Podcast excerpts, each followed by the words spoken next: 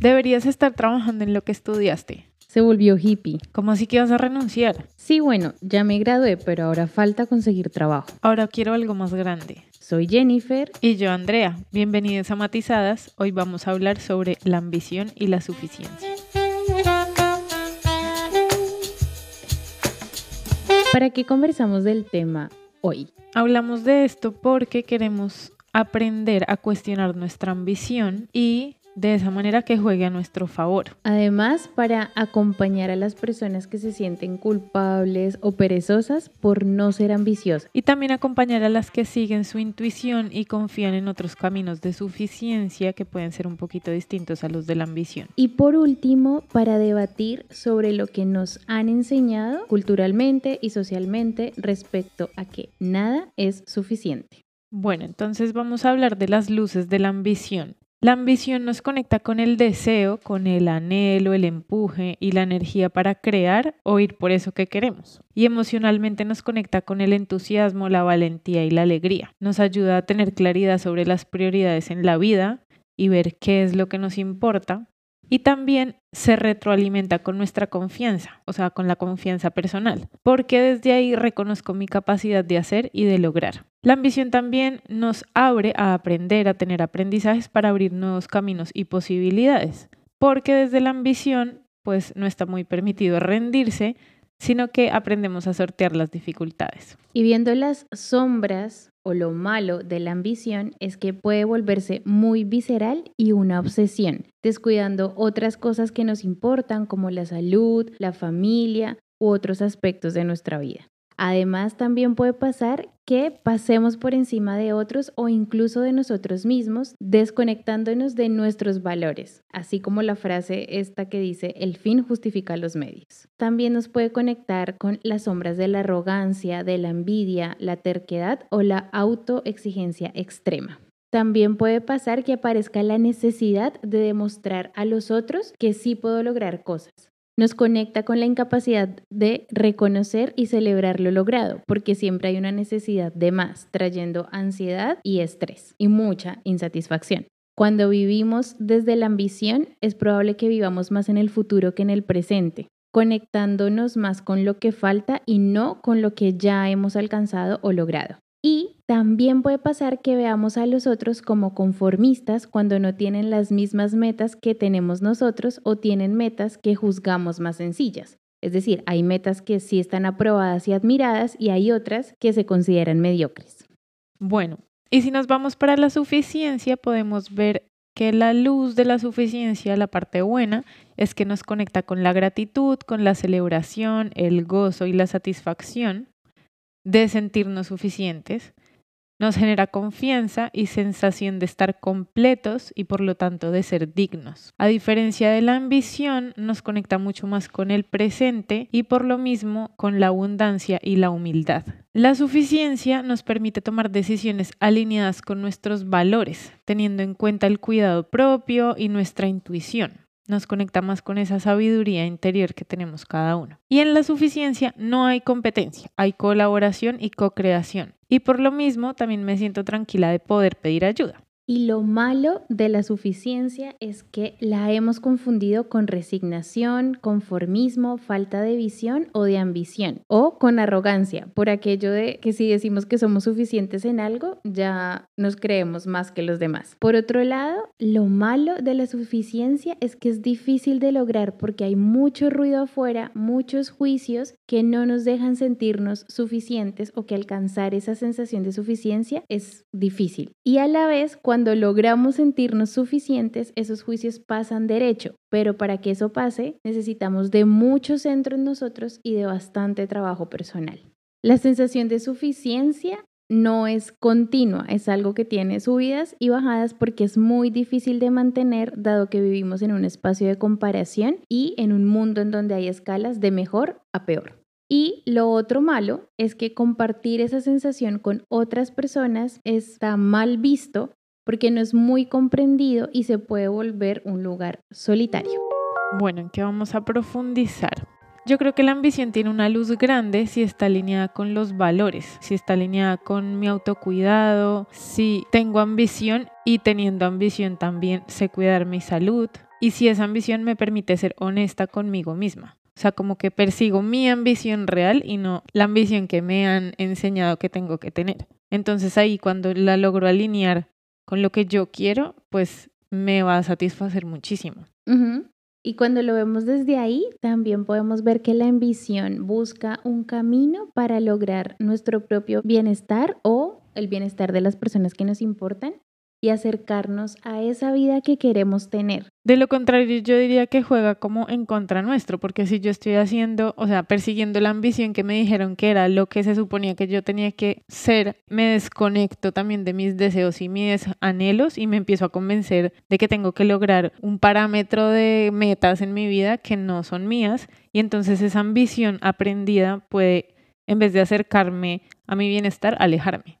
Sí, es como lo que hablábamos en capítulos anteriores de tener una vida que realmente no es la que queremos, sino la que nos exige el entorno. Por otro lado, también vemos que la ambición tiene un poquito de rabia y esto me parece súper lindo porque la rabia tiene bastante mala prensa. Es como una emoción casi prohibida. Y aquí con la ambición podemos ver que es una emoción que se necesita para tener fuerza de avanzar, poner límites, ser egoísta, como hablábamos también en el capítulo anterior, y desde ahí podemos conectarnos con la dignidad. Y la dignidad es saber que por el hecho de estar ya tenemos un espacio y nos merecemos un espacio. Y ahí, ahí como acabas de decir, como nos merecemos un espacio, esa ambición está súper conectada con el merecimiento. Es como la luz de ambas cosas que se unen para hacernos sentir dignos y permitirnos hacer todas esas cosas. Por otro lado, la ambición nos ayuda a ordenar nuestras prioridades y a ver lo que nos importa. Porque a veces sentimos que si soltamos algo es porque, no sé, procrastinamos o... Somos bajas, mediocres. Perezosas o todo esto. Y no, Tal vez lo que pasa ahí es que o nos hemos comprado las ambiciones de alguien más y creemos que ese es el camino, pero realmente no es algo que nos conecta o que nos importa y por eso soltamos. Entonces, la ambición bien enfocada justamente lo que logra es que podamos ver cuáles son esas cosas que realmente nos importa alcanzar y ahí tal vez el procrastinar o el dejar las cosas de lado es más difícil. Sí, porque creo que cuando uno está realmente conectado con eso que quiere hacer, pues evidentemente seguirán apareciendo miedos, seguirán apareciendo dudas y al final pues la pereza y la procrastinación no es más sino como una manifestación del miedo a nivel corporal o a nivel como de acciones. Pero cuando uno está como muy conectado con eso, pues de pronto es más fácil como superar ese miedo, superar ese,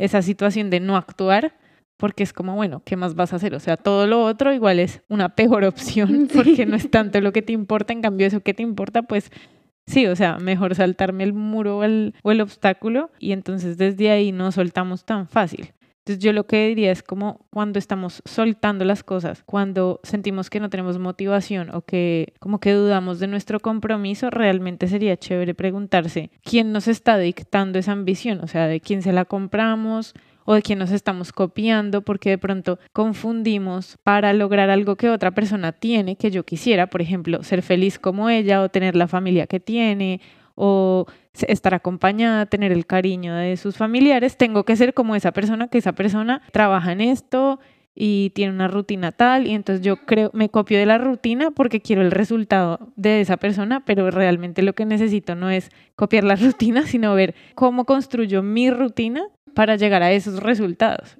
y no tengo necesariamente que copiarme del hacer del otro. Y ahí está buenísimo porque a veces nos pasa en esto de lograr metas que los obstáculos incluso aparecen de nosotros mismos. Pienso, por ejemplo, en que cuando uno tiene una ambición hacia algo que realmente le importa, aparecen incluso posibilidades que hacen que el resultado sea más fácil de lograr. Entonces, como que no se ve tan lejano. Pero cuando son ambiciones prestadas, copiadas o lo que sea, los obstáculos que aparecen a veces son mucho más difíciles de sortear. Y puede que sea porque sean más difíciles o de pronto incluso uno los ve más difíciles porque como no está tan conectado con eso es como que todo le parece imposible. Exacto. Eh, y yo creo que ahí también debe como operar un saboteador inconsciente. Como no me interesa tanto, entonces mejor me voy haciendo cagaditas en el proceso para no lograrlo porque en realidad tal vez no era lo que quiero no me conecta tanto, entonces yo misma me pongo bloqueos y peros para no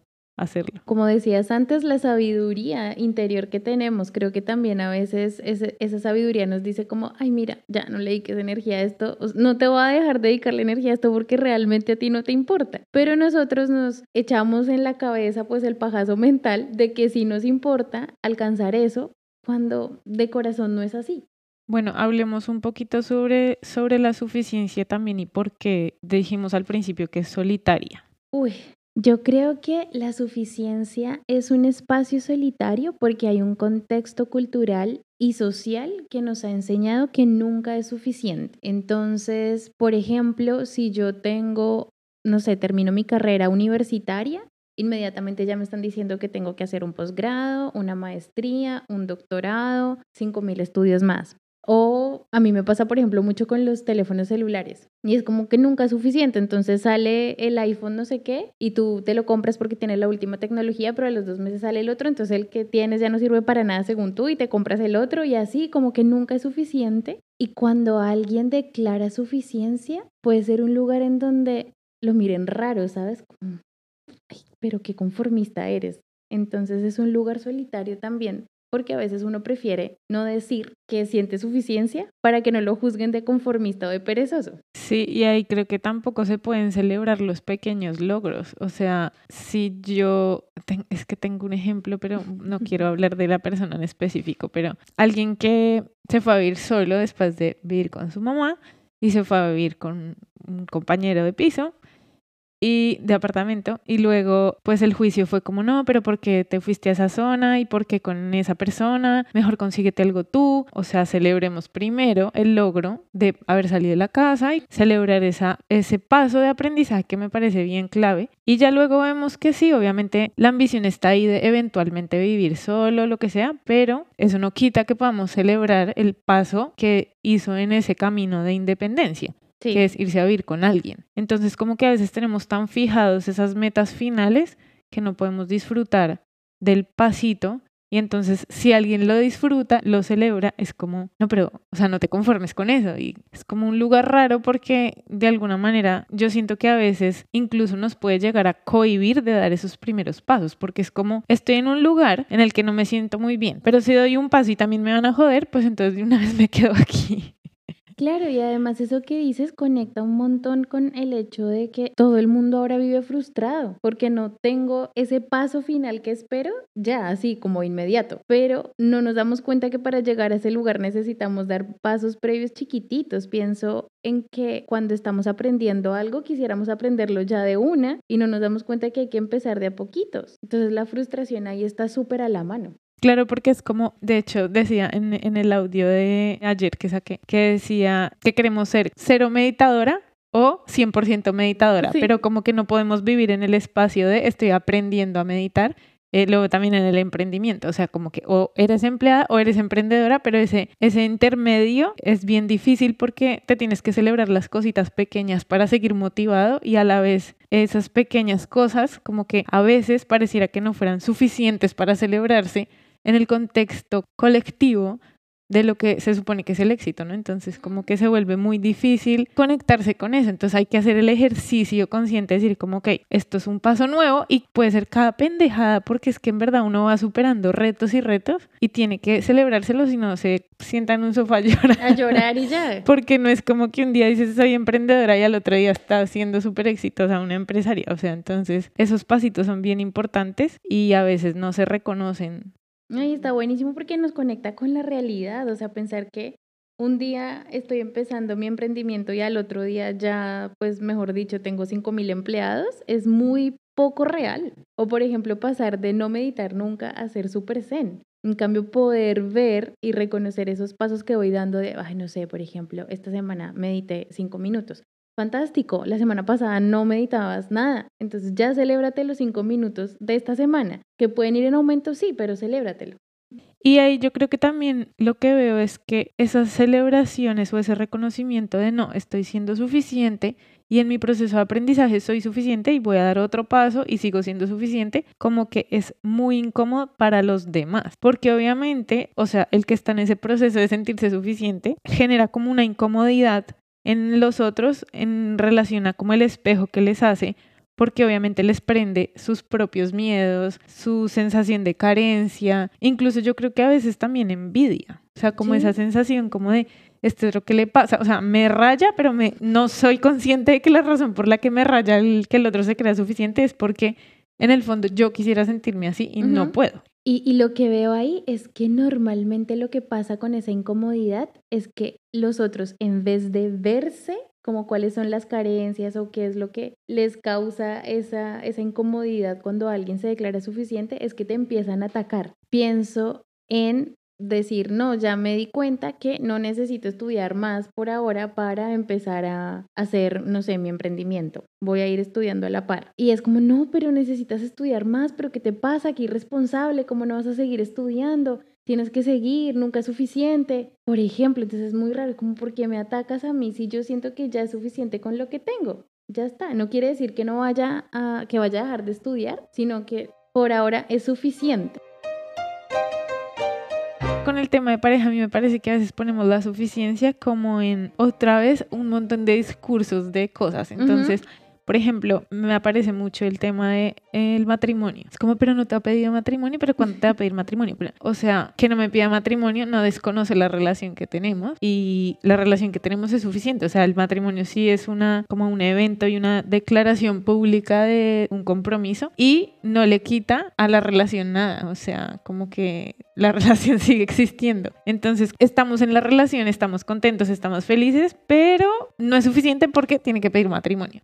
Y no, y puede que tú te sientas suficiente con eso, decir, ya, yo ni siquiera necesito que me pida matrimonio, pero están los otros ahí todo el tiempo, no, pero es que fijo no te quiere, no, pero es que fijo no le importas lo suficiente porque si no, ya te hubiera pedido matrimonio. Claro, por, ese mismo, por ese mismo tema de suficiencia, que es como al final creo que el contrario de esa suficiencia son los miedos, o sea, el miedo a no ser suficiente, el miedo a no ser suficientemente querido, el miedo a no ser aceptado. Entonces estamos como en que nada es suficiente porque para ser suficientemente profesional tengo que hacer las 18 maestrías y si no, no soy suficiente. Es una lucha constante por que los demás me vean suficiente y pues como que lo ponemos en el tener, en el hacer, en muchas cosas que no tienen tanto que ver con el ser y ahí podemos quedarnos como en una rueda corriendo sin parar, o sea, como haciendo, haciendo, haciendo y sin pensar realmente qué es lo que queremos me hiciste acordar que el otro día estaba sentada en un bar y eh, se encontraron dos famosos. Fue muy chistoso porque yo no sabía que eran famosos, pero luego me enteré. Pero yo sí les veía como actitud de, de pues, como estrellas de, de famosidad. Y entonces estaban hablando como, no, es que yo me voy a ir a vivir a otra ciudad porque es que aquí es muy chiquito, como que tengo más ambiciones, quiero hacer más cosas, no sé qué tal. Y entonces eh, trabajaban en lo mismo, luego también me enteré. Y entonces luego el otro le dice como, ah, sí, no, es que aquí es una ciudad pequeña, tal. Entonces el otro, le, el que se quería ir de ahí, le dijo como, ay, tú no te quieres ir a otro lado. Y él como, no, pues es que como yo la verdad no quiero más, como que estoy bien con lo que tengo. Y el otro se sintió súper incómodo y no sabía qué hacer, como de, eh, sí, o sea, como que yo creo que esta se sintió culpable de su propia ambición también, o como desagradecido de lo que tenía. Y yo creo que ese es otro tema también de la ambición, como que no porque uno quiera más tiene que estar necesariamente desagradecido con lo que tiene ahora. Pero en todo caso siento que sí es como una conversación incómoda cuando no hay alineación en lo que ambos entienden por ambición. De pronto para él, el que se quería quedar en esa ciudad ya estaba bien lo que tenía, estaba suficiente, estaba contento con su familia y el otro estaría en otro momento de vida, ¿no? Pero me dio mucha risa porque fue muy raro. Pero es que está buenísimo porque eso pasa cuando vemos las metas desde el lugar de la comparación y desde el lugar de lo que es bueno, malo, mediocre, no mediocre. es, son metas, ya está. Cada quien tiene las suyas dependiendo de lo que quiere en la vida, de lo que es, de lo que busca, ya está. Y yo creo que justamente es eso, en ese lugar de, de suficiencia podemos elegir en paz, sin compararnos, sin tener en cuenta el camino predeterminado que nos dice la sociedad que tenemos que, eh, que seguir. Y puede que haya miedo, pero igual no decidimos desde ese miedo que tengamos. Y pues al final yo creo que llega un punto en donde uno también suelta el no ser comprendido por otros. Sí. Porque qué más así. Pues es que si no es o, o acoplarte a lo que te dicen los otros para sentirte aceptado en el espacio o pues ir por lo que tú quieres que incluso lo que tú quieres pues ser, pues ya tengo lo que quiero y estoy bien y ya. Sí, y yo creo que eso se puede volver una pequeña revolución también de, de ir cambiando como esos estándares tan fuertes y como esos mandatos que nos imponen, pues como históricamente. Justamente ayer estaba oyendo un podcast que decía eso, como antes lo chévere, lo admirable era no trabajar y ahora lo admirable es trabajar sábados, domingos, a las 10 de la noche, con mil cosas. Entonces, como que eso también va cambiando. Entonces, hay que hacer conciencia de que eso es social y que nosotros podemos decidir ¿Qué queremos? qué queremos y qué ambición queremos tener, por lo menos, sí. Entonces vamos con las conclusiones. Y la primera es que la ambición bien entendida nos conecta con el crecimiento, el cambio, la creación de futuro y nuestro poder personal. Y mal llevada puede transformarnos en esa identidad déspota e individualista a la que no le importan los medios para llegar a un fin. Por otro lado, la suficiencia nos permite disfrutar el presente y sentirnos alineados con nosotros mismos y nuestros valores. Y en este contexto nos puede llevar a sentirnos incomprendidos, raros y solos, e incluso equivocados. Bueno, entonces hoy vamos a dejarles un ejercicio y un tip. Empecemos con el ejercicio. Bueno, pasa algo con la suficiencia y es que es un aprendizaje corporal, yo diría más corporal que emocional y mental. Entonces tenemos que incorporar esa sensación para podernos conectar con la suficiencia. Y para eso sería, digamos, como el camino que les proponemos, que para nosotros es como, entre comillas, lo más sencillo, porque igual es un proceso y un trabajo, eh, pues, largo y, digamos, enredado a veces, es que busquen, eh, entonces el ejercicio sería que busquen espacios específicos o momentos puntuales o de pronto ámbitos de su vida en los que ya se hayan sentido suficientes y que conecten con ese cuerpo que tienen en ese momento como con cuál es la postura, cuál es la sensación que tienen, dónde están las tensiones en su cuerpo, cómo, cómo, es, cómo está, y eh, la puedan como repetir, como corporalizar.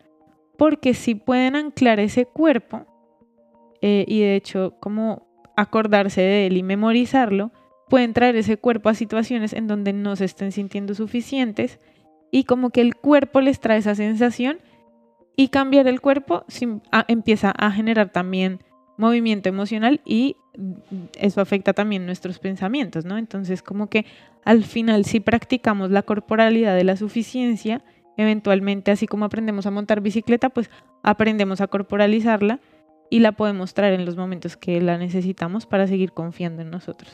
Por ejemplo, aquí algo que, que, yo hago y acabo de darme cuenta que lo hago súper inconsciente, pero gracias por traerlo a mi lado consciente. Y es que cuando yo me siento satisfecha con algo que he hecho, me doy como una, una palmadita en el hombro y digo, ah, muy bien Jennifer.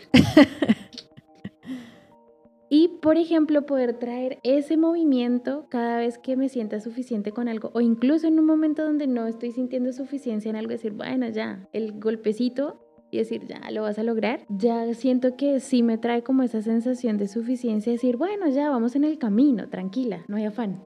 Yo creo que tiene que ver con enraizarnos en, esas, en esa sensación corporal y poco a poco eso nos ayuda a bajar la emoción a eso también y, y las los pensamientos. Y por último les dejamos este tip y es escriban siendo completamente honestos, honestas con ustedes mismos las aspiraciones que tienen en la vida sin ponerles juicios de valor.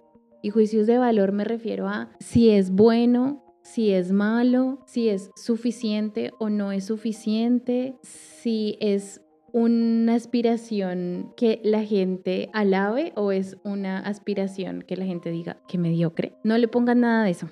Simplemente escriban siendo completamente honestos. Y después de esto, cuando ya la tengan, empiecen a preguntarse para qué quieren eso varias veces. Entonces cojan cada ejemplo y pregúntense, ¿para qué quiero esto? Varias veces.